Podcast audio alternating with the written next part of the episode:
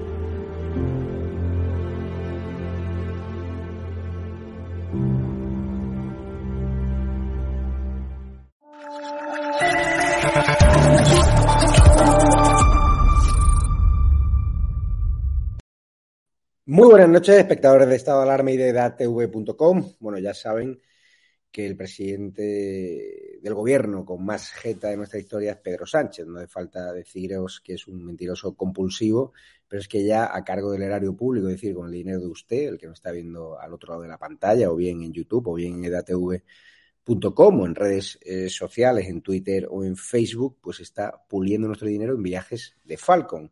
¿Qué hace? Pues se inventa eh, visitas, más bien fabrica eh, visitas a fábricas en días festivos, como hoy, en Galicia, eh, para asistir en Falcon, porque a él le gusta viajar a todo trapo, con un catering de jamón ibérico. Ya saben que los gastos del Falcon se han multiplicado no solo por el combustible, sino también por los catering quedan allí para él y para todos sus coleguitas, entre los cuales está Pedro J. Ramírez, director del Español, que hoy hablaremos de él, pues ya sabéis que Pedro J. viaja habitualmente con Pedro Sánchez y si no que me desmienta a través de sus páginas. Nosotros tenemos topos en todos lados, incluidos en el español, Pedro, y también en tu entorno. Así que vigila bien a tu gente de seguridad, que son grandes seguidores de Estado Alarma y de ATV.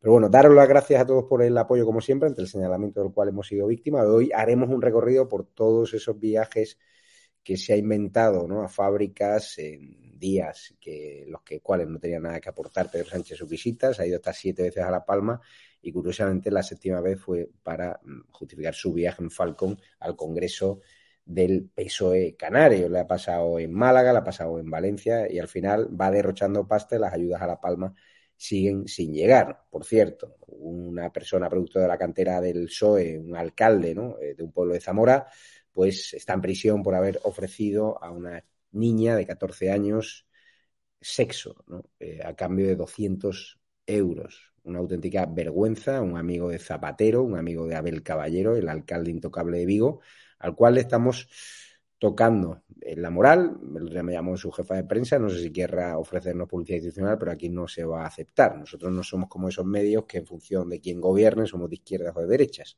Nosotros tenemos claro que no vamos a ser copartícipe de ningún gobierno socialcomunista en ninguna comunidad autónoma ni en ningún ayuntamiento. Si algún día hay algún alcalde decente del PSOE que vaya en contra del sanchismo, que quiera comunicar algo, pues nosotros encantados. Pero nosotros no vamos a ser partícipes de esa publicidad institucional, que es lo que buscan es presionarte para que no ataquemos a los Chimo a los Vara y compañía. Con lo cual, nosotros seguiremos en esa estela. Vamos a hablar precisamente de la nueva líder del PSOE gallego, porque hubo una diputada que hoy estará con nosotros, eh, Paloma Prado, a la cual le hicieron la vida imposible del PSOE gallego inventándose una falsa acusación, ¿no? por presunto tráfico de influencias, quedó el asunto absolutamente en nada, pero es que ahora resulta que Carmela Silva, su cuñada, fue enchufada ¿no? En el ayuntamiento de Vigo y un funcionario la han condenado hasta cinco años de cárcel, es decir, la nueva líder del PSOE, rodeada de sospechas, ya saben que en PSOE como en Podemos, eh, ser sospechoso de algo o incluso ser condenado, pues cotiza al alza, especialmente en Podemos. Saludo ya a los contertulios, Sergio Ramos, senador del PP, José Manuel Calvo de Recupera Madrid, la plataforma de izquierdas heredera de, de Carmena, David García, diputado obrero de Vox, y Paula Prado, que la tengo por ahí desde Vigo, Santiago. ¿De dónde estás, Paula? Estoy en Santiago, en la capital. Estás en Santiago. Vamos a empezar por, por ti, la nueva líder del PSOE eh, gallego, Carmela Silva. Es curioso porque a usted le hicieron la, la vida imposible con acusaciones falsas por un espectáculo de la abeja Amaya que no superaba los 3.000 euros le acusaron de haber colocado a gente, resulta que la justicia archivó todos esos casos, le hicieron pasar por un auténtico via crucis. ¿Qué sintió cuando un funcionario se condenado por enchufar a la cuñada de la nueva líder del PSOE gallego? Bueno, la verdad es que es muy sorprendente, ¿no? Porque hablabas de mi caso, Javier, eh, y es verdad, ¿no? Yo cuando era la, la número tres del partido en Galicia, pues intentaron tumbarme, ¿no? ¿no? ¿no? tanto por mí, sino yo creo que en aquel momento pues iban más directamente por el presidente Feijó, pero bueno, eh, los golpes los llevaba yo. Y efectivamente, no un tribunal cualquiera, sino el Tribunal Superior de Justicia de Galicia, pues archivó todo, todo aquello.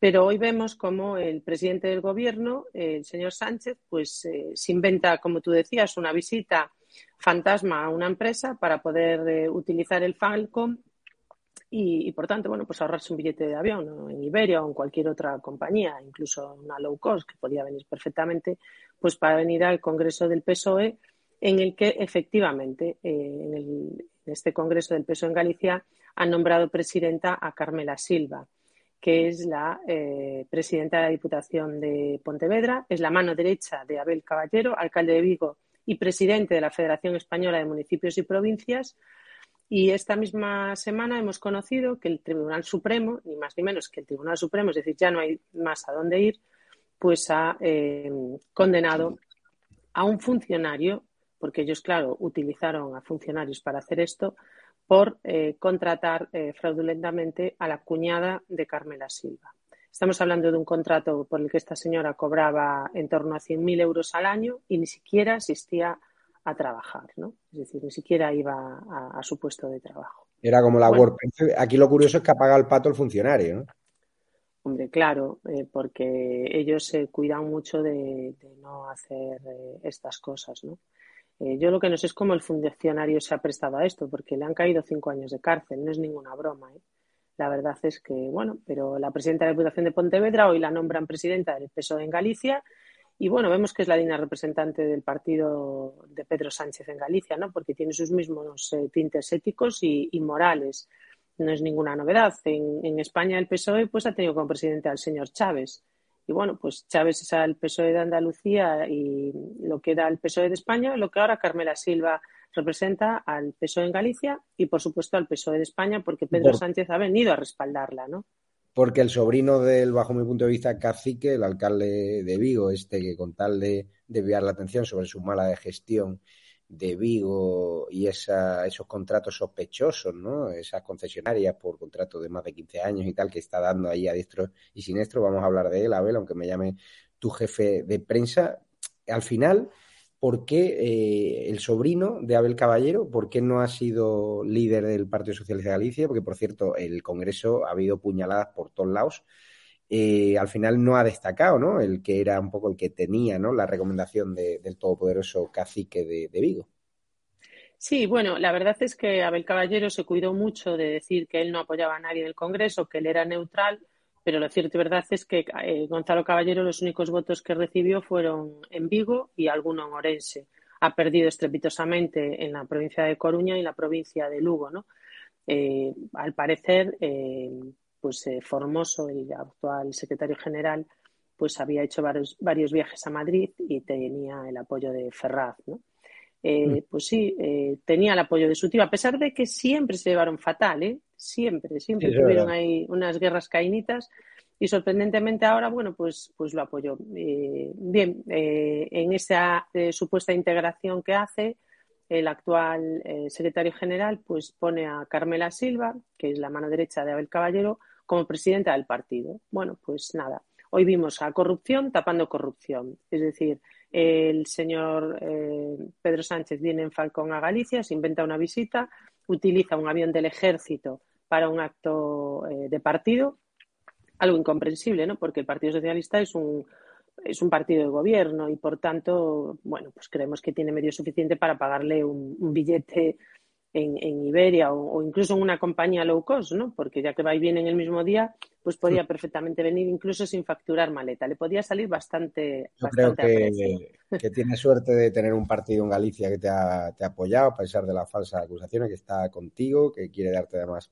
visibilidad en el Parlamento gallego donde eres pues, viceportavoz, eh, con lo cual siempre de agradecer que ya sabes que la política es cainita y supongo que el Pepe Gallego pues ha descansado tranquilo al ver este nuevo liderazgo de Carmela Silva ya rodeado bajo sospecha.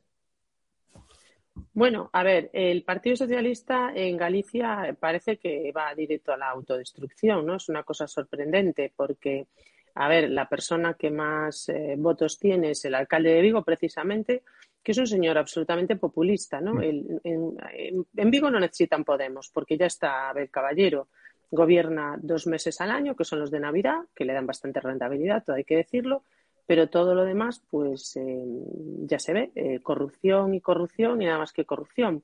Y, bueno, pues la, corrupción se premia, mm, como vimos eh, hoy, ¿no? Pues con, una presidencia del partido, ni más ni menos, ¿no? O sea, la semana pasada conocemos la sentencia del Tribunal Supremo y esta semana, pues, premio a la corrupción. Bueno, mm, yo la verdad es que eh, oyendo a Pedro Sánchez hoy eh, en ese congreso cuando decía volveremos a gobernar Galicia, bueno, pues la verdad es que muy bien, muy bien no empiezan ¿eh? para, poner las primeras piedras de ese gobierno al que quiere acceder él. Pues Paula Prado, muchísimas gracias por tu tiempo, un saludo y a seguir peleando, que ya sabes que la justicia es lenta, pero al final siempre llega y enhorabuena de que esas falsas acusaciones quedasen en nada y ahora los que hicieron la vida imposible, pues, eh, vamos, yo creo que se tienen su merecido. Muchísimas gracias, Paula. Un abrazo fuerte. Muchísimas gracias a, vosotros y, a todos los eh, contertulios que quedan ahí. Pues un saludo y a Sergio, que lo conozco, y a, los demás también. Muchísimas gracias. Buenas noches. Un abrazo. Vamos ya con el asunto de Falcon, porque hoy Pedro Sánchez se ha montado la visita a una fábrica en festivo para ir en Falcon al Congreso del PSOE en Galicia. No ha informado al presidente de la Junta, es decir, siempre sigue de gira por España a bordo del Falco presencial. Ha llegado a ir al Festival de Benicassin, pero es que ha ido por muchos lugares. Hay una empresa de Santiago Compostela con tal de ir en Falcon. Eh, supongo que a David García, el diputado obrero de, Vox, sueles utilizar eh, mucho el, Falcon, ¿no? Para moverte allí por la comunidad valenciana y estas cosas, ¿no? Fíjate, es la primera vez. Sánchez se puso una visita empresarial en domingo para ir en Falcon a un meeting en Murcia. También Sánchez eh, se montó una, este ya lo hemos visto, hay más pantallazos. Vamos a hacer un repaso. Eh, Bilbao para un acto de partido con la excusa de visitar un laboratorio. También está por ahí Málaga. Eh, Sánchez se pone en domingo una visita empresarial para ir en Falcon un meeting del PSOE en Málaga y hace hasta siete visitas a La Palma, a pesar de que las ayudas no llegan, para asistir en Falcon al Congreso del, del PSOE Canario, que está por ahí el, pantallazo, si lo podemos ver en pantalla, Ricardo, lo ponemos.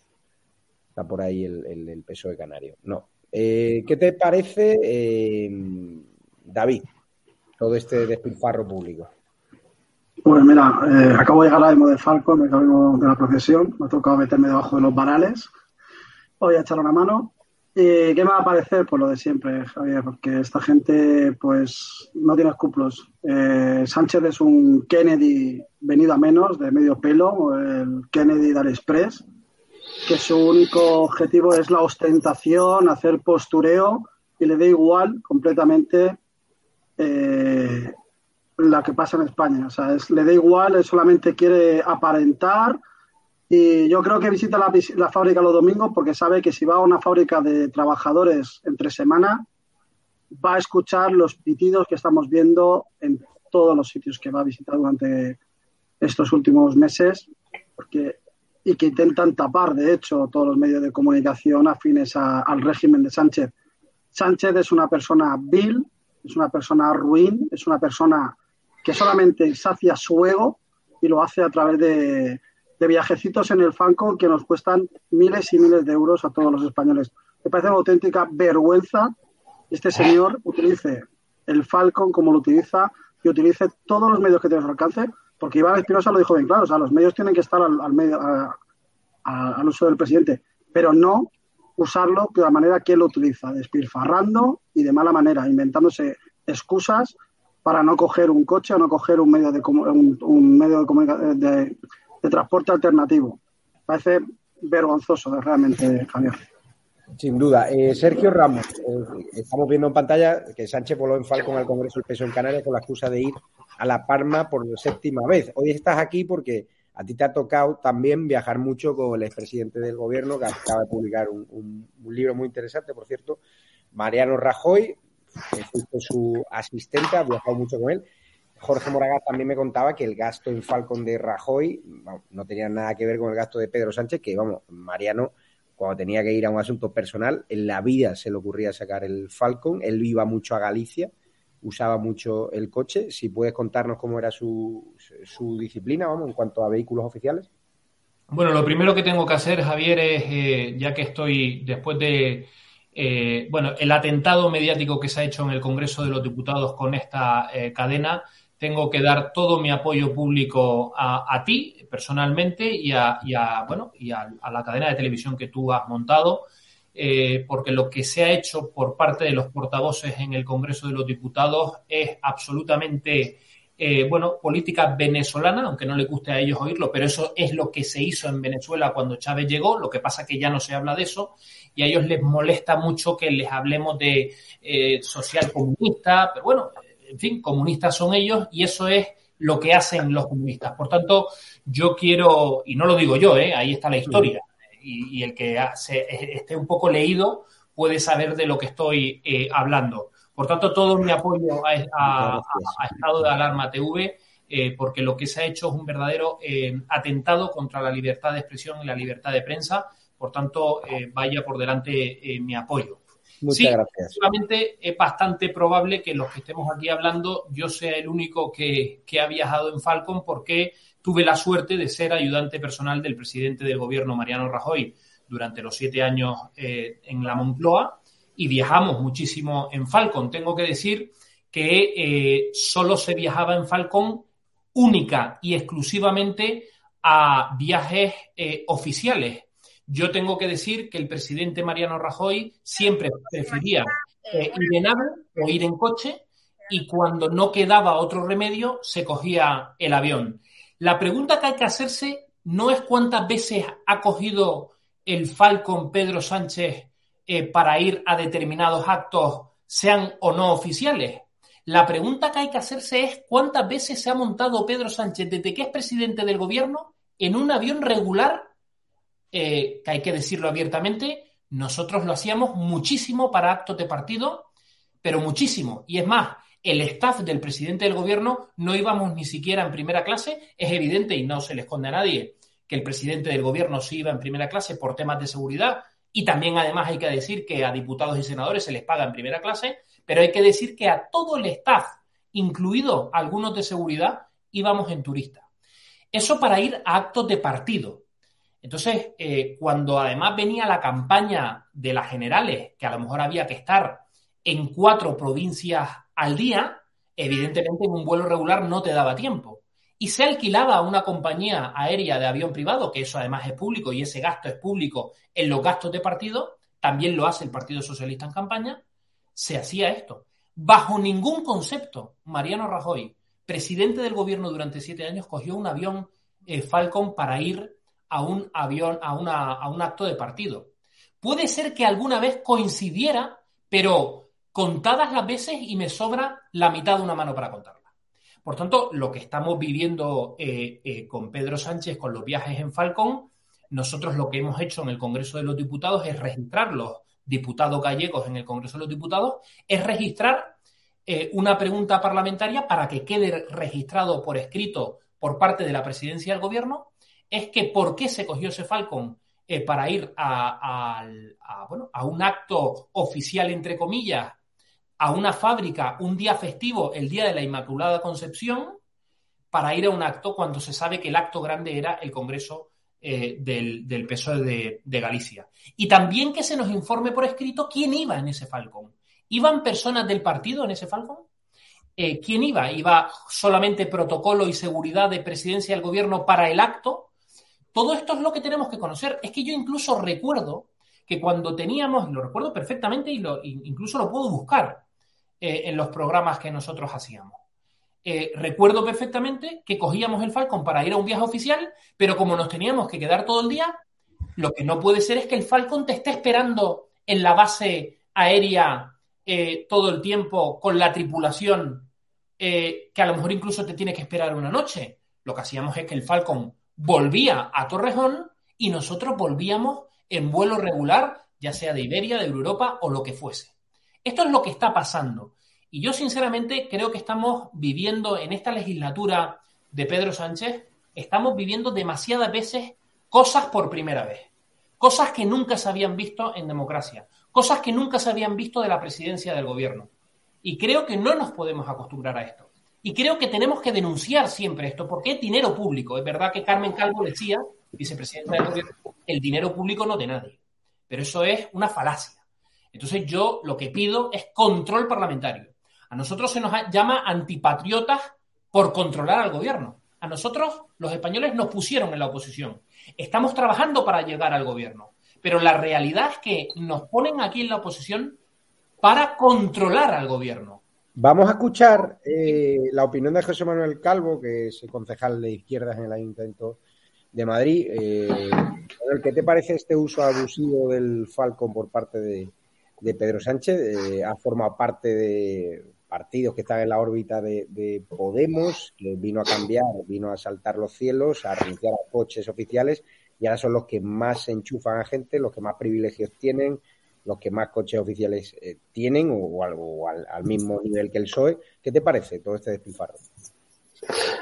Bueno, eh, buenas noches a todos y a todas los que nos están escuchando y a ti, Javier, agradecerte nuevamente la invitación. Ya sabes que es un placer estar en este, en este programa. Y bueno, enlazando un poco con lo que decía Sergio, aparte de que ya te lo he transmitido y yo lo he transmitido, que me parece un error, y desde luego me solidarizo con la situación que tenéis y espero que se reconduzca, porque creo que ya todos aquellos que han firmado esa carta eh, son conscientes, la mayoría, que cometieron un error, pues vaya, vaya ese recordatorio de, de esa solidaridad con vosotros y creo además que debéis, tenéis todo el derecho a estar y a preguntar lo que os dé la gana y creo que además eh, cualquier parlamentario tiene la obligación de responderos. También lo que le parezca oportuno. Luego dos apuntes. Uno, como enlazabais con lo de Galicia, déjame, nada, eh, un comentario muy breve. Eh, claro, yo cuando escucho al PP eh, de Galicia hablar de corrupción, a mí me ha venido a la mente José Luis Baltar, que creo que no son especulaciones, sino que es un señor que fue presidente de la Diputación de Orense, que fue jefe del Partido Popular en Galicia y que está encausado por prevaricación, por contratar a gente afín al PP saltándose el procedimiento de libre concurrencia, publicidad, etcétera, y ha sido inhabilitado nueve años. ¿Eh? Lo digo un poco también porque Sergio, sí, pero... que le gustaba dar lecciones en cuanto al uso del dinero público y de los recursos públicos, hombre, yo creo que con estos muertos en el armario, yo sería un poco más, eh, sería un poco más prudente. Ahora, entrando en la cuestión que planteabas del, de Pedro Sánchez y del presidente del gobierno. A mí se me escapa la diferencia entre eh, las cuestiones que tienen que ver con la estricta seguridad, cuando se toma un medio de transporte, cuando eres jefe de un gobierno, de un país como el nuestro, frente a otro tipo de alternativas como pueda ser coger un coche, coger un vuelo regular, eh, se me escapa y por lo tanto no me veo, digamos, con, con, capacidad para entrar a valorar si en algunas ocasiones se debe o no tomar esos vuelos. Yo entiendo que el presidente del gobierno, cuando utiliza el avión que tienen todos los presidentes del gobierno, y que lo decía Sergio, Rajoy lo utilizaba igualmente, más o menos habrá que valorar y habrá que analizar esos datos, pero es el avión que tiene a su disposición el presidente del gobierno y a mí me parece razonable que lo tenga, pues eh, hace el uso que considera legítimo. Si visita una fábrica, oye, pues no lo sé, a lo mejor eh, eh, precisamente era el día que tenían prevista esa visita y con la excusa de la fábrica o con el motivo de la fábrica, pues eh, realizó ese viaje. No sé, yo creo que en cualquier caso, eso sí que es muy importante y ya con esto concluyo los responsables públicos, los cargos públicos, tenemos que ser ejemplares en el uso de los recursos públicos. Y para mí ahí el referente siempre ha sido Manuela Carmena, que en el Ayuntamiento de Madrid, como supongo que sabéis, iba todas las mañanas a su despacho en el metro, desde su casa en el distrito de Hortaleza, y volvía también en el metro, a pesar de que los responsables de seguridad muchas veces no se, lo, no se, lo, recomendaban. David, referente, quiere hablar David, porque referente Carmena a la hora de enchufar a gente eh, está al nivel que el PSOE y al Carmena, nivel... Javier, Carmena no, no, enchufó absolutamente a nadie, si no, ponme algún ejemplo. Lo vamos a poner ahora. David Pérez, te doy, te voy a sacar titulares, ¿eh? David, te doy la, la, el turno de palabra. David, estás muteado. David, estás muteado. Ah, no, simplemente eso que bueno, Carmena sabemos toda la estructura megalítica que hizo ahí. O sea, podía salir perfectamente en el programa de megaconstrucciones sin ningún problema. Ya sabemos lo que decía Rejón, eh, de eso de los cuarteles de invierno. La señora Carmena lo tenía muy bien estudiado, muy bien aprendido. Vimos que en poco aprovechó muy bien el tiempo en, en crear esos reductos donde colocar a todos esos paniaguados y creo que no es el mejor de los ejemplos ni, muy, no, ni por asomo para decir que, que, optimizó los recursos. El, el ir en metro la, me parece muy por, buena. Por un, ejemplo, por un ejemplo, David. Pues mira, yo la política de Madrid no conozco. Yo te puedo decir por ah, David, que lo que yo conozco. No te preocupes que Javier Negre le, le, eh, pero sí que han salido titulares, sí que ha salido todo y sí que perfectamente. Le he puesto a Ricardo un enlace que no estaba preparado, que acabo de buscar, o sea, no. que tiene una encerrona para nadie. Haya novios, padres, eh, amigos, o sea, de pero, todo. O sea. pero quiero que comparta pantalla, pantalla del enlace que le he pasado por privado, que es, un, es una noticia del ABC, aunque no la he hecho yo. Si la podemos compartir, eh, Ricardo, ABC, España, lo tienes ahí en el chat privado. Simplemente, eh, ya que me han pedido un ejemplo, si es falsa esta información, que José Manuel la aclare. Mmm, a ver, a ver. Si lo podemos poner en pantalla, por favor. Eh, padres, novios y amigos entre los enchufados de Carmena. Cuenta la ABC. Ciudadano denuncia la endogamia al gobierno y sus colocaciones a dedo. Ahora Madrid ha contratado informes técnicos, auditorías, empresas privadas, hablan de, la, de fichajes de familiares y conocidos del equipo de gobierno, externalización por la vía del contrato menor de servicios públicos. Ayer en un interés informativo de la Cámara Municipal habla el partido, bueno, en su momento de Albert Rivera, 44 personas colocadas en la administración local eh, también con el Partido Ahora Madrid o Podemos, por parentesco, por su asociación a movimientos Ocupa como el Patio Maravillas, el 15M o por otras relaciones personales. La DIL de la Formación Naranja, Silvia Saavedra, leyó en alto los cuatro primeros nombres de esta relación, entre los que estaba el progenitor, atención, de Rita Maestre, su padre, que ha tenido una gran, un gran acceso con el gobierno y ahora eh, Madrid. Esto es lo que contaba la ABC. Lo digo, no lo tenía preparado. Pero fíjate, Javier, que no tiene ni pies ni cabeza esta información. Lo primero porque dice padre, novios. Bueno, el, el, padre de Rita Maestre, por ejemplo. Y tú sabes que, en fin, yo con Rita tengo mis diferencias. Pero el padre de Rita Maestre es funcionario del Ayuntamiento de Madrid y lo era antes de que llegara Manuela Carmena y lo siguió siendo. El padre de Rita Maestre ocupaba un puesto en la, en la Dirección General de Hacienda, que es donde ha trabajado toda su vida, en la oficina, no en la oficina de impuestos, ¿no? Por tanto, fíjate que enchufe de un señor que es funcionario del Ayuntamiento de Madrid y su madre también, por cierto, y ya lo eran y lo, y lo han seguido siendo y están ahora ejerciendo ese puesto porque son funcionarios con el actual gobierno de Almeida, ¿no? Fíjate, pues... la primera, la primera en la frente ya. Y así, si quieres, y así todo, ¿no? Noticia del diario, por ejemplo, 71% de los integrantes de la lista electoral de Mala Comuna han sido colocados en el Ayuntamiento de Madrid.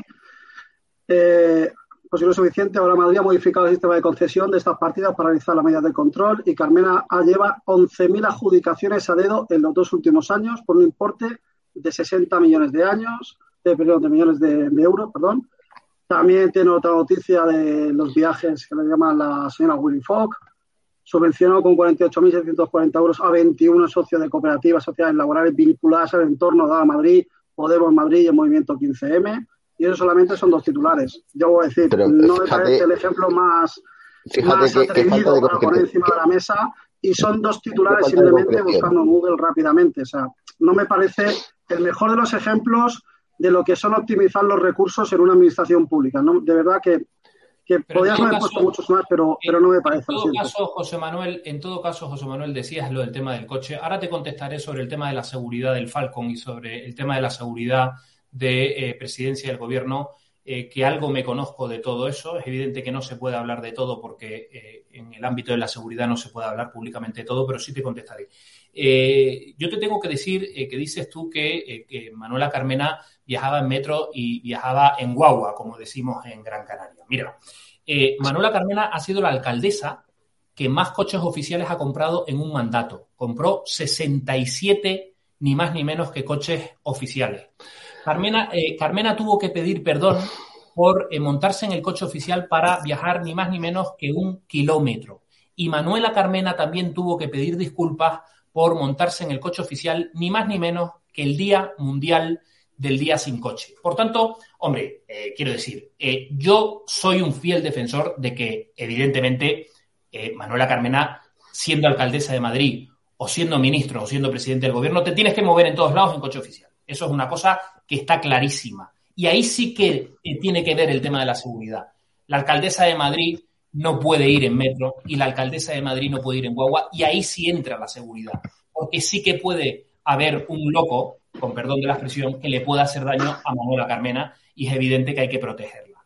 Entonces, esto del populismo de no, ella se movía en metro, que se haya hecho cuatro fotos en el metro y que se haya hecho cuatro, porque fíjate que me lo creería si me dijeras que Manuela Carmena va en metro y que va en guagua, pero que no hay fotos. Pero es que hay fotos a tutiplén, con perdón de la expresión también.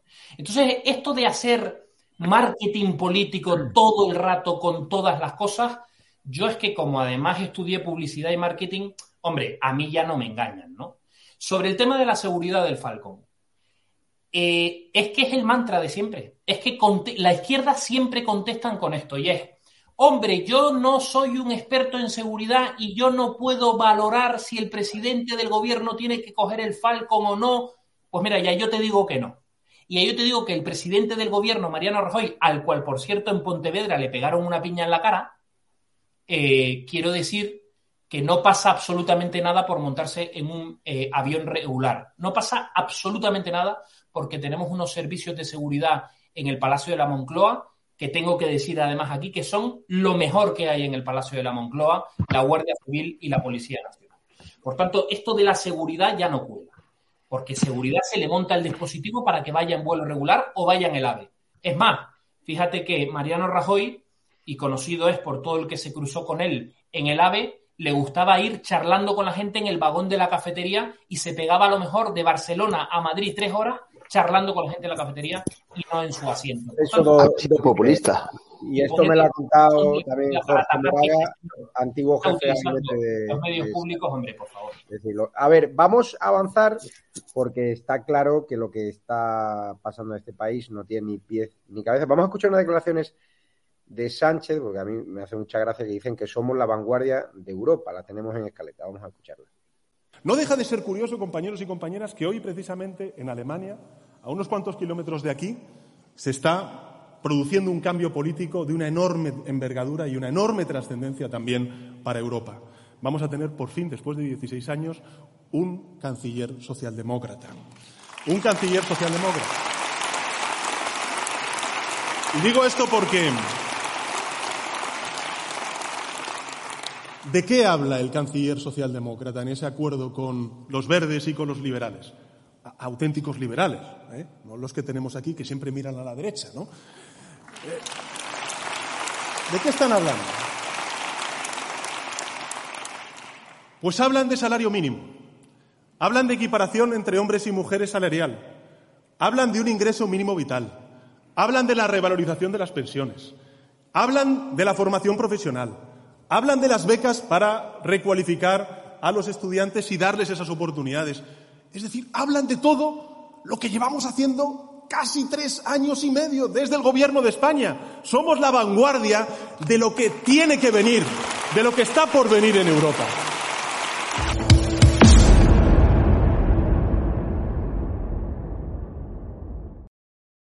Somos la vanguardia aumentando el, gasto público, presentando unos presupuestos que no cuadran, los ingresos y los gastos, y lo dice el Banco de España, lo dice la IREF, y que van a llevar a la ruina a muchísimos españoles. Pero atención, porque ahora mismo las redes están que arden, porque Pablo Casado ha hecho unas declaraciones al diario eh, digital La Nación. Ricardo, tienes el vídeo. Vamos a verlo porque ahora mismo es trending topic estas declaraciones. Él quiere llegar a Moncloa sin el apoyo de Vox y tiende la mano al Partido Socialista con una gran coalición. Atención porque no sabemos si es un tiro en el pie o es estrategia electoral. Vamos a ver qué ha ocurrido. ¿Usted cómo se imagina eh, una eventual coalición si llegara a ser necesario llegando al poder? Hablamos de los temas de la extrema derecha, la, el centro derecha ¿Cuáles son sus límites eventualmente si ustedes tuvieran que llegar a negociar con Vox, por ejemplo? Nosotros queremos gobernar en solitario. Eso, lo óptimo sería una mayoría absoluta, que ahora no nos concede ninguna encuesta, pero si no, es tener más escaños que la izquierda y los nacionalistas, para que no haya una alternativa. Y en ese momento, nosotros podemos hacer como hizo Mariano Rajoy en el año 2016, en el que ofreció una gran coalición al Partido Socialista, o podemos hacer como se ha hecho recientemente en la Comunidad de Madrid, en la que Vox ha apoyado el gobierno regional, pero sin ninguna contraprestación, ya que no había una alternativa enfrente que pusiera en riesgo la formación de otro gobierno. Eso creo que es lo importante, sobre todo cuando tenemos un programa muy reformista que, que no va a estar nunca eh, al 100% de acuerdo ni con Vox ni con el Partido Socialista. Queremos ser un partido como somos, europeísta, atlantista, moderado, reformista y en muchas cosas ni la izquierda ni Vox coincide con nosotros, por tanto esperamos que nos dejen gobernar y, creo que es lo que está ahora. ¿Qué te parece, David, que Vox está indignado con estas declaraciones? Eh, está muteado. Indignado no, Javier. Lo que sí que tenemos por fin ya que Pablo Casado por fin se ha quitado esa, careta y que está dispuesto a gobernar con los socialistas que han traicionado España, pero no con Vox. Es la prueba del tipo de gobierno y leyes que quiere para España, lo ha dicho nuestro presidente Santiago Abascal, y ahora mismo ya tenemos la, la constatación, si no la tenemos ya, que yo creo que la tenemos ya hace mucho tiempo, de que solamente para los españoles y para España solamente una alternativa, esa alternativa se llama Vox.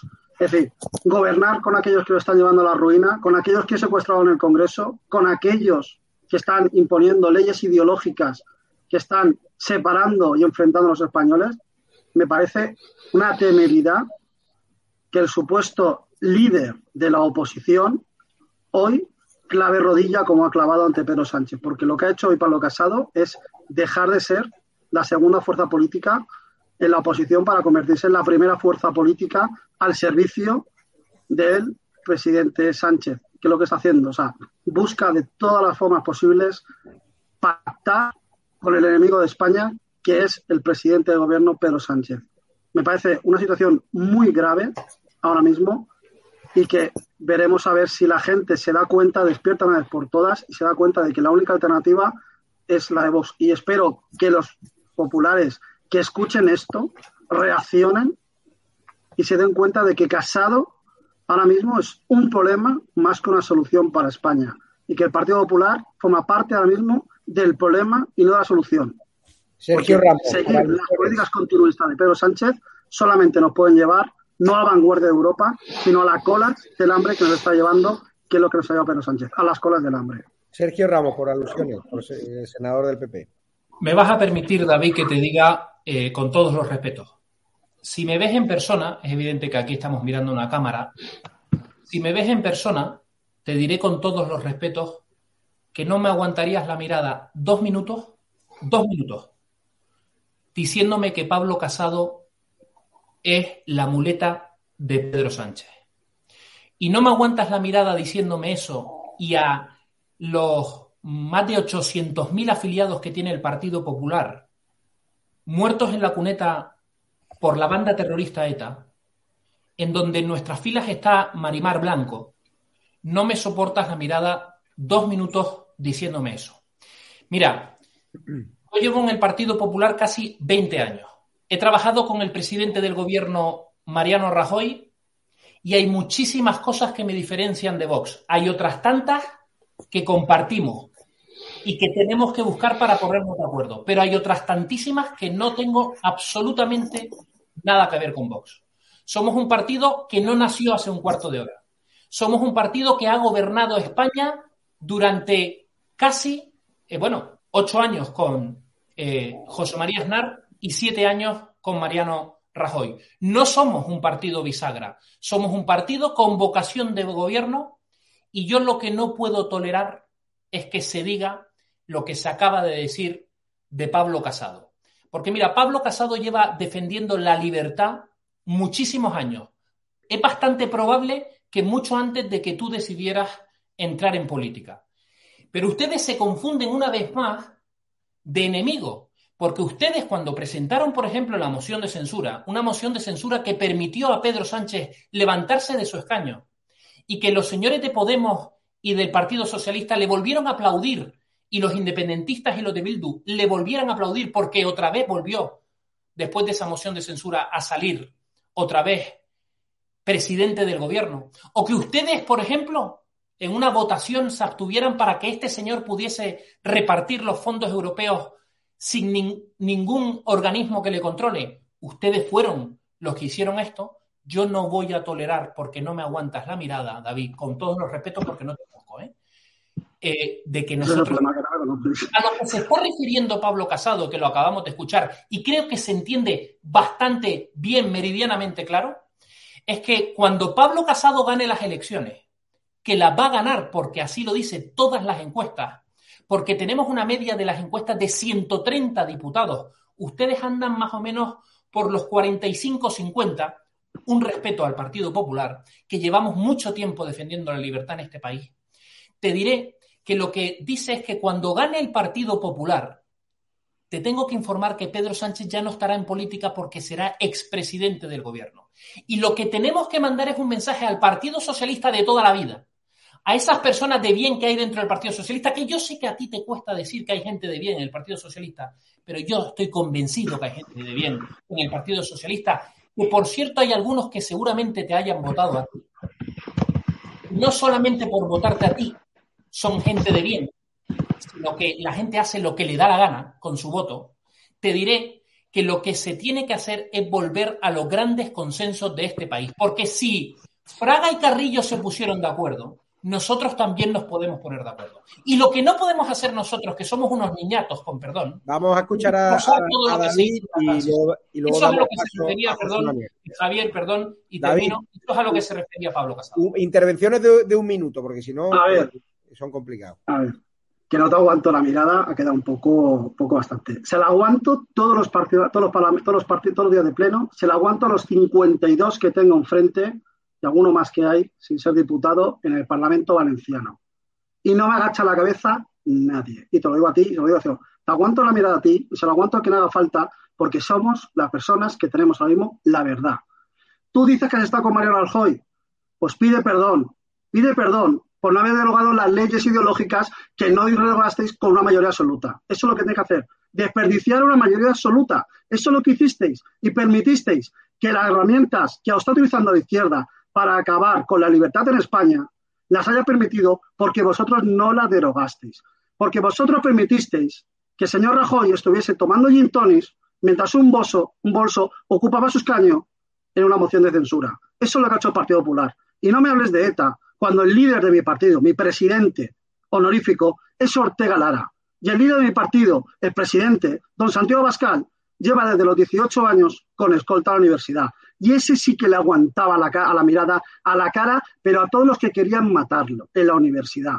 Porque él ha mamado, igual que muchos compañeros míos que están actualmente en Vox, demás. Y yo sé que en el Partido Socialista hay mucha gente de bien, porque yo he sido socialista durante más de 25 años, que mis ab- bisabuelos eran comunistas y mis abuelos eran socialistas y mi padre lo UGT de la clandestinidad.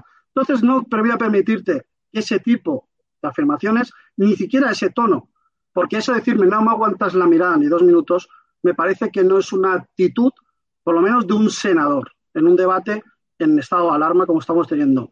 Y no nos equivocamos de enemigos. El enemigo es aquel que toma la decisión de ponerse al lado del que ahora mismo está llevando a la ruina a España. El Partido Vamos. Popular lo que tiene que hacer es fomentar la unidad de España y no permitir que los excepcionistas, los nacionalistas y los independentistas campen a sus anchas. Y quizás deberíais de mirar para Galicia a ver lo que está haciendo Feijó, imponiendo el gallego como lo está imponiendo. Vamos escuchando- como separación. Vamos a escuchar tantos diputados Sergio, en el Parlamento la, opinión de José Manuel Calvo. eh, Estas palabras, esta gran coalición del PP con el PSOE, ¿te, te sorprende? Bueno, vosotros tenéis buena relación con Almeida, que os ha dado un grupo propio allí en el ayuntamiento. Bueno, Almeida no, Javier, los servicios jurídicos de la Cámara. La- El alcalde no, no es tan poderoso, eh, ni siquiera el alcalde de Madrid. Eh, a mí me parece que a Pablo Casado le ha traicionado el subconsciente. Eh, en esas declaraciones que ha hecho, y además suele ocurrir, ¿no? Cuando alguien se va, salta el, eh, cruza el charco, pues eh, se siente como más libre de, de expresar lo que piensa. No obstante, eh, creo que esa, esa traición del subconsciente, en el fondo, lo que viene a reflejar es la realidad, y es que Vox mancha. Vox es un partido tóxico, la extrema derecha es tóxica, y es tóxica fundamentalmente no para el socialcomunismo, como les gusta decir, ¿no?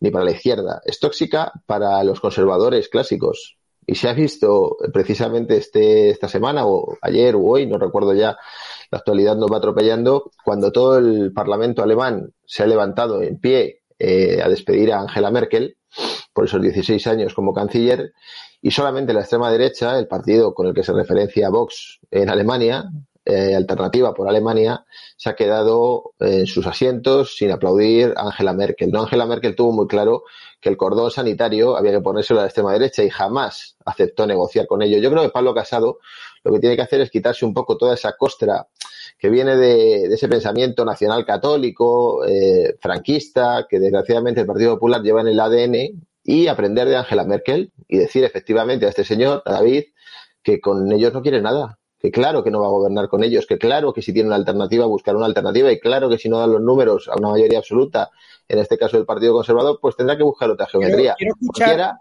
cualquiera menos negociar y formar un gobierno con la extrema derecha. David, quiero eh, desmuteate. Quiero escuchar a David porque os ha llamado tóxico, habéis, eh, que mancháis. Son acusaciones muy graves de José Manuel Calvo, representante de. No sé, señor José Manuel Calvo, de la opinión de que somos un grupo de extrema derecha, yo no lo creo así. Nosotros somos un grupo de extrema necesidad, lo hemos demostrado.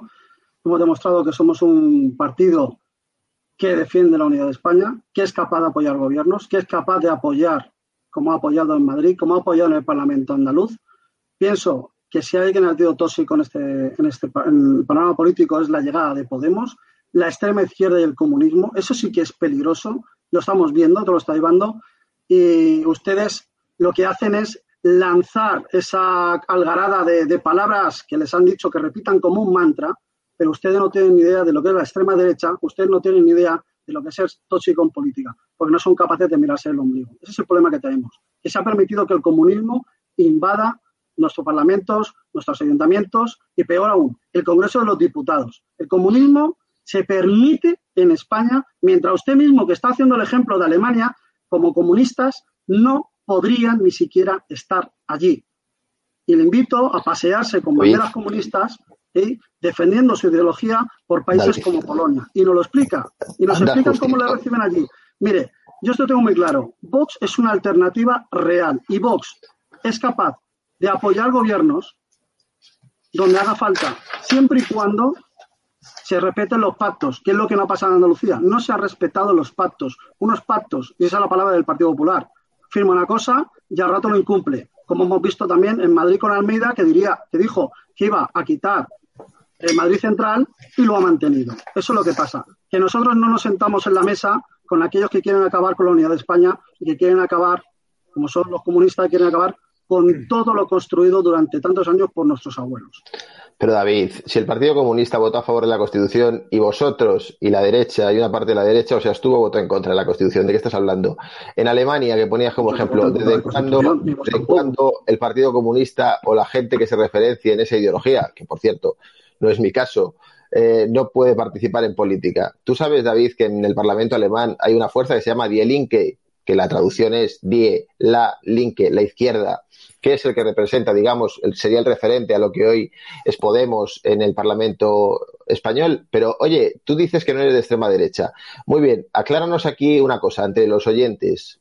En Alemania, en esa Alemania que ahora estábamos, de la que ahora estábamos hablando, ¿con qué partido referenciáis vosotros? Dentro de ese Parlamento alemán, ¿con qué partido referenciáis vosotros?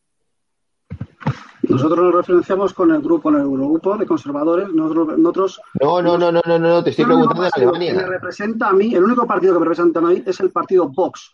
Es no el único partido miedo, que no tengas Yo no me miedo de, diferenciado a ningún otro partido. no tengas miedo de Nosotros de- tenemos trabajo en el grupo ¿Quién de en conservadores. Y dentro del grupo de conservadores hay mucha gente, incluso hemos tenido relaciones ¿Son con otros partidos en europeos que luego, se han, por ejemplo, se han posicionado al lado de Podemos. Pero eso no significa en Angela Merkel tengo- que trabajar con Alemania? ellos. Eso no significa, no sé, si me dejas hablar te lo puedo explicar, pero si eres un maleducado y un grosero y tú has hablado tranquilamente mientras yo no te he preguntando- es una interrumpido, pregunta muy sencilla, David. considero que tienes que poder escuchar para poder. Si hablas, no escuchas, tienes que escuchar. El único partido que me representa escuchando. es Vox. Es el único partido. Nuestro partido es Vox.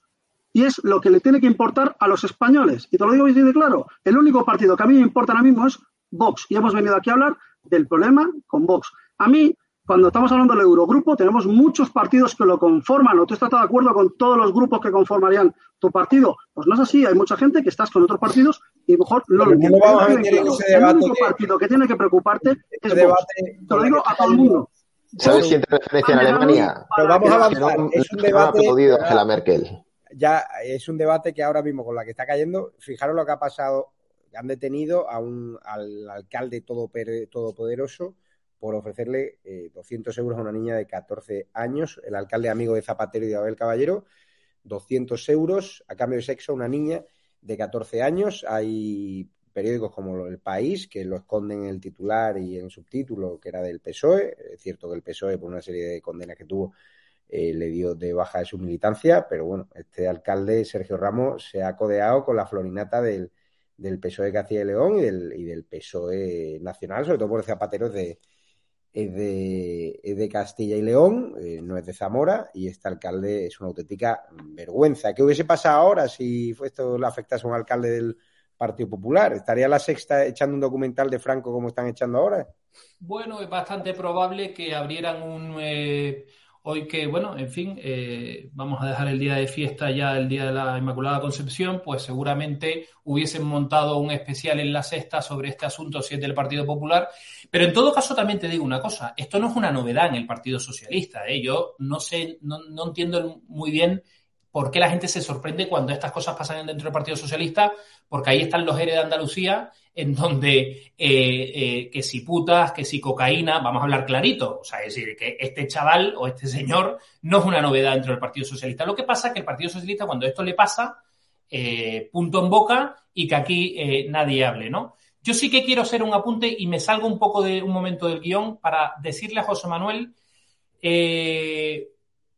no me llames franquista más y tampoco llames a David franquista por ser de Vox, eh, porque no tienes ni puñetera idea de lo que es ser franquista, no tienes ni puñetera idea de lo que es correr delante de un gris. Mi padre sí lo sabe, es de derechas, pero incluso corría delante de los grises porque allí daban a todo el mundo y no tienes ni idea de lo que es vivir en un país fascista.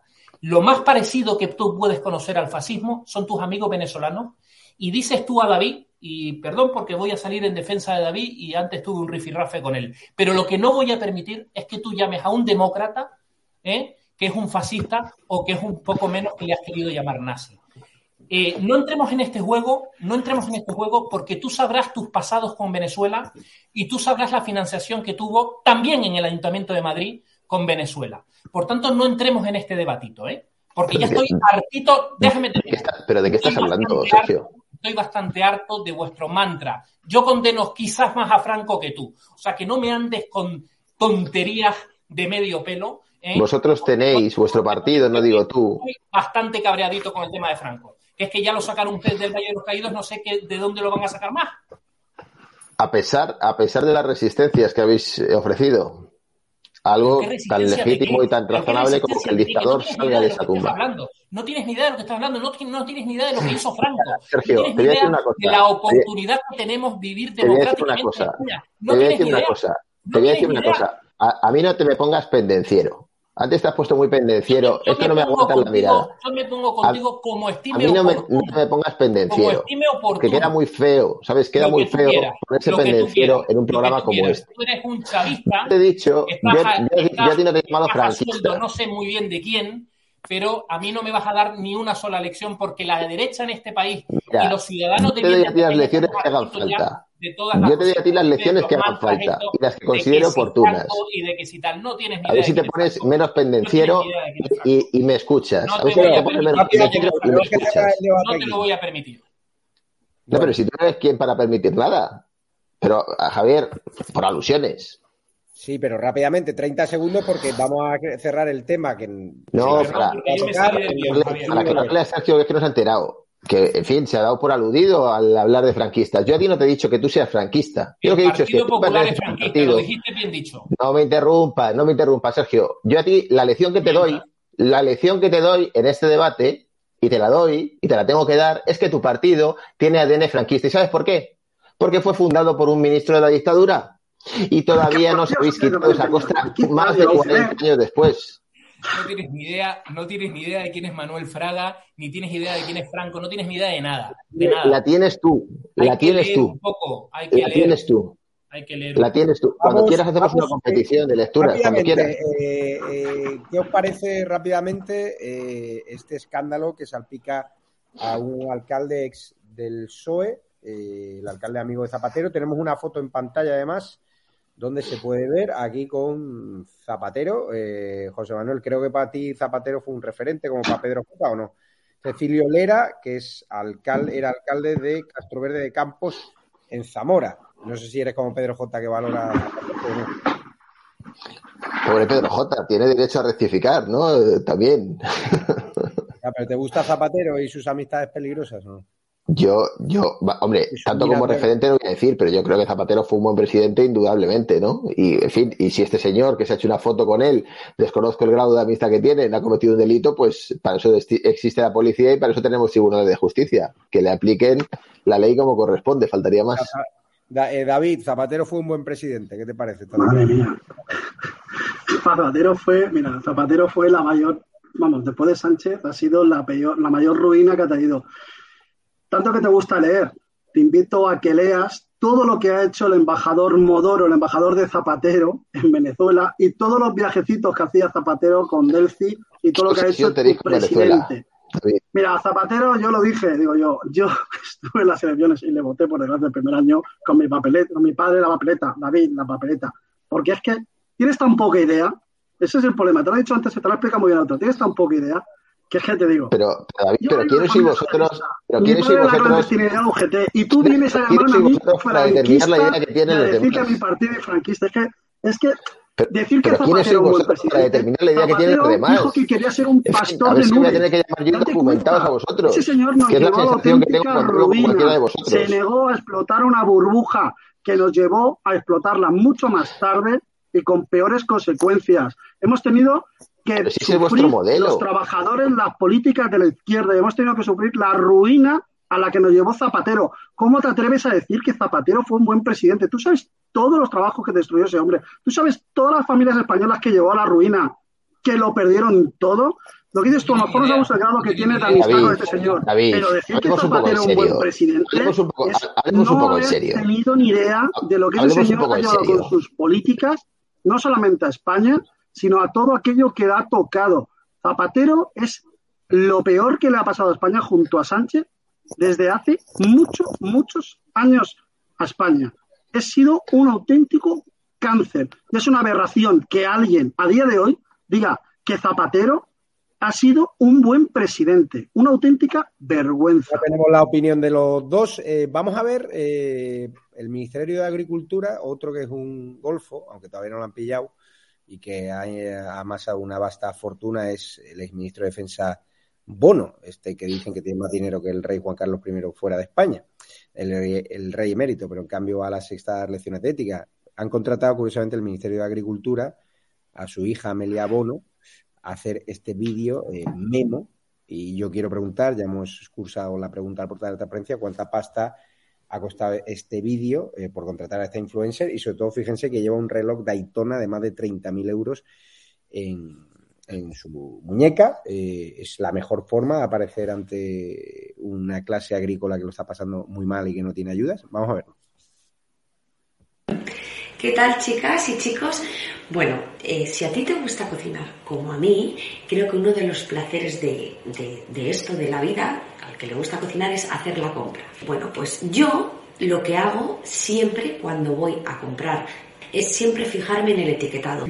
Y hay ciertos alimentos que deben incluir obligatoriamente de dónde vienen, como la fruta, el pescado, la carne, los lácteos. En el caso de las frutas y las verduras, si viene a granel o lo tenemos ahí a granel, para el cliente siempre tiene que haber una etiqueta con una información de dónde proviene. En el caso de los envases, lo mismo. Aquí, ¿veis? Pues te viene toda la información que necesitamos. Desde Alimentos de España y el Ministerio de Agricultura, Pesca y Alimentación han puesto en marcha una campaña que se llama En la etiqueta encuentra la diferencia y estoy muy feliz de participar con ellos. Así que ya sabéis, no os olvidéis de mi truco, de que siempre hay que mirar eh, de dónde proviene y la etiqueta. ¿Qué te parece, José Manuel Calvo? Es el ejemplo con un Daytona, un, un anuncio del Ministerio de Agricultura, 30.000 pavos vale ese reloj, más 59 euros de gastos de envío. No sé si tú eres amante de los relojes, pero ¿qué te parece la hija de un ministro de Defensa rodeado de sospecha como es Bono, que se van a gloria haber grabado a media España por su control del CNI, al cual es la única televisión que cuenta sus líos con la hípica y con su vasta fortuna, porque solo ha desempeñado cargos públicos y no justifican que tengan propiedades, entre ellos áticos en el barrio Salamanca que disfruta Amelia, que creo que es de donde hace su vídeo. Este es el ejemplo de la izquierda caviar que representáis. Oye, que, el- que el anuncio no lo he grabado yo, eh, Javier. No, no, pero Eh, bueno, tampoco... como has dicho que te gusta que te gusta Zapatero, pues ya supongo que a uno le- Yo he dicho que Zapatero fue un buen presidente, sin duda, sí. Y además, eh, todas estas bobadas que estaba diciendo David, pues en fin, tiene poco que ver con la realidad, ¿no? La realidad es que a España le pasó como al resto de países europeos, que se lo llevó por delante una crisis mundial eh, para la que evidentemente no teníamos los recursos, tipo- fundamentalmente, un tipo que fundamentalmente habla por una razón. una chavista y que se ha forrado con el dinero eh, que no llega a los que están sufriendo. Oye, pero, pero a ver, eh, quiero decir, no estamos aquí, digamos, para anticipar delitos. Si efectivamente ha ocurrido eso, cosa que yo desconozco y que entiendo que tendrán que ser la policía y los jueces quienes lo determinen, pues evidentemente la visión que tendremos sobre Zapatero será diferente a la que tenemos hasta ahora. Yo me estoy limitando a juzgar su actuación como presidente del gobierno. Y creo que España avanzó fundamentalmente en derechos civiles en su etapa, por ejemplo, siendo el tercer país del mundo que aprobaba el matrimonio igualitario, matrimonio igualitario al que la derecha central, esta, la derecha de Sergio, mm, todavía regañadientes acepta, y matrimonio igualitario que Vox quiere derogar. Fijaos si, si se avanzó en la etapa de Zapatero a pesar de todo, ¿no? Pero bueno, dicho todo esto, eh, y en fin, como te decía, sabiendo que yo no ni he hecho el anuncio ni tengo el menor, eh, digamos, vínculo con, con ese anuncio, creo que si se ha seguido el procedimiento de publicidad, de libre concurrencia, etcétera, pues lo puede ganar la hija de Bono, que tiene derecho a trabajar y que tiene derecho a producir como cualquier otro.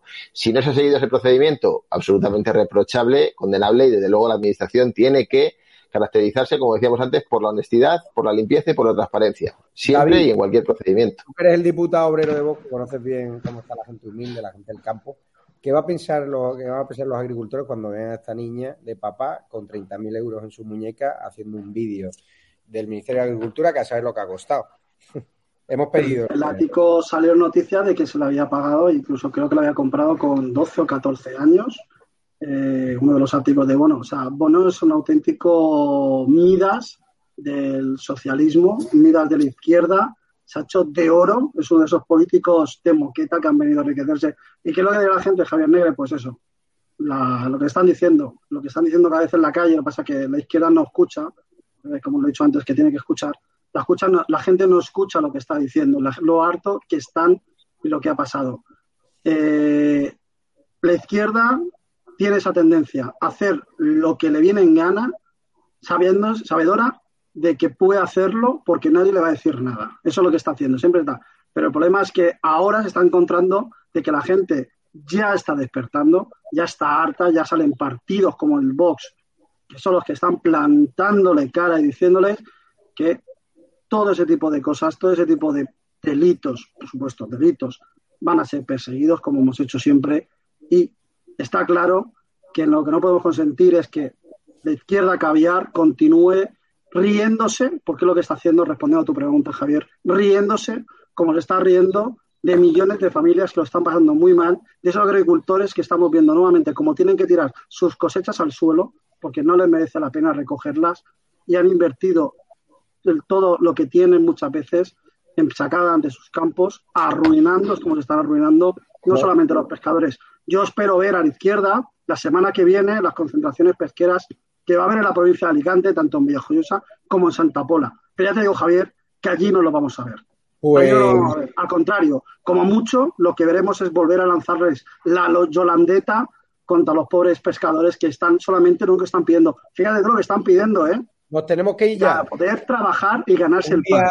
Muchísimas gracias a todos los espectadores. Eh, vamos a dejar de cierre eh, unas declaraciones lamentables eh, de la cadena SER, de un escritor íntimo amigo de Pablo Iglesias. Despido ya a José Manuel Calvo, a Sergio Ramos y a David García de Vox. Muchísimas gracias a los espectadores. Recordar que nos pueden apoyar en edatv.com, donde se pueden registrar, donde es muy importante se registren en la web y luego se bajen las apps en Google Play, en Android TV, en Fire Stick o en Apple Store. La última versión siempre, que la estamos actualizando prácticamente una vez al mes. Luego tienen una eh, cuenta bancaria ES72 2085 9298 7803 30 43 1954. Es una transacción directa sin pago de comisiones. También tienen PayPal, también tienen Patreon, también tienen la comunidad de YouTube el botón de unirse.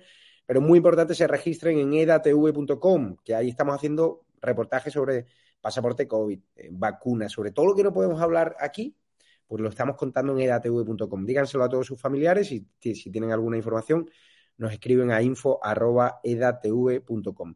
Le dejo ya con esta tertulia vomitiva, donde afortunadamente hubo una antigua compañera del mundo, Carmen Ramírez, que nos defendió. Y me voy ya con Carles Enrique al término del, asunto de la cadena SER, que van a escuchar ahora. Empezamos este canal. Iván Redondo, el nuevo juguete roto. Un abrazo fuerte a todos. Una cosa es tener una línea editorial dura hacer una labor legítima de crítica al partido que sea, que eso es absolutamente razonable, y en ningún momento hemos visto que ningún político se haya negado a contestar a las preguntas de un medio de comunicación que no les afín, pero es que esto es bien diferente. Esto es otra cosa diferente de información y no pueden ampararse en la libertad de expresión para engañarnos. Bueno, si Su hemos función visto- es otra. Yo, en cambio, yo en cambio creo que quien está contestando a la, como falta de legitimidad a la prensa es, la, es precisamente políticos como él que deciden si son periodistas o no. Yo creo que tiene que ser la, la, la Secretaría General del Congreso la que diga si estos periodistas tienen derecho o no a formar parte de la libertad de expresión como canales intermedios entre la política y los ciudadanos. En el momento que tienen acreditación tienen todo el derecho a hacer preguntas. Es un- y yo las he es un visto melón y es un debate que habrá que y han hecho cuando- absolutamente expres- eh, Eh, eh, co- cuando tu pregunta- no, pero si la cuestión no es solamente estamos de cambiando, formas, ¿eh? La cuestión es- estamos dando saltos, La cuestión estamos es de dando saltos. de actividad profesional. Y yo no soy periodista, vosotros sí. Y vosotros sabéis que como periodistas Ah, pues- tenéis, pues una por eso serie, tenéis una serie de reglas estrictas que cumplir a la hora de elaborar informaciones. Sí. Una de ellas es la de la mínima Una de honradez reglas- de no una de las utilizar las mentiras constantes diputado- para llevar a cabo una acción de una sabotaje informativo. civilizadamente formulada. Pero es que una pregunta, una pregunta tiene que basarse en una certeza y en una verdad, aunque tú con tu línea editorial la puedas ¿Cómo que certeza? Pero si es una pregunta. No, no, es que hay Es que- preguntas, si tú, si tú cuando realizas una pregunta utilizas a sabiendas datos falsos, no estás realizando una pregunta. Debate- estás si es ejerciendo que no una hay labor. preguntas con datos falsos. Sí, por es supuesto que las hay en el Congreso. datos. No, no, hay yo las- preguntas con en datos falsos. Y no había ninguna inconveniencia en la pregunta. Y con la intención Eh, precisamente de en crear un conflicto que nunca se Y ha no dado en sé el quién era ese señor, ¿eh? No sé quién era ese periodista ni Pues qué básicamente, medio. Solo sé que me básicamente incendiarios de extrema derecha. incendiarios de extrema derecha. de y además voy a decir una cosa. El problema, ¿sabes por qué no se quiere abrir este melón? Porque hay medios de comunicación de derechas que, como se les están comiendo la tostada, están utilizando de una forma desgraciadamente similar a estos incendiarios ese tipo de tácticas. Ese es el problema. A ver dónde ponemos la línea.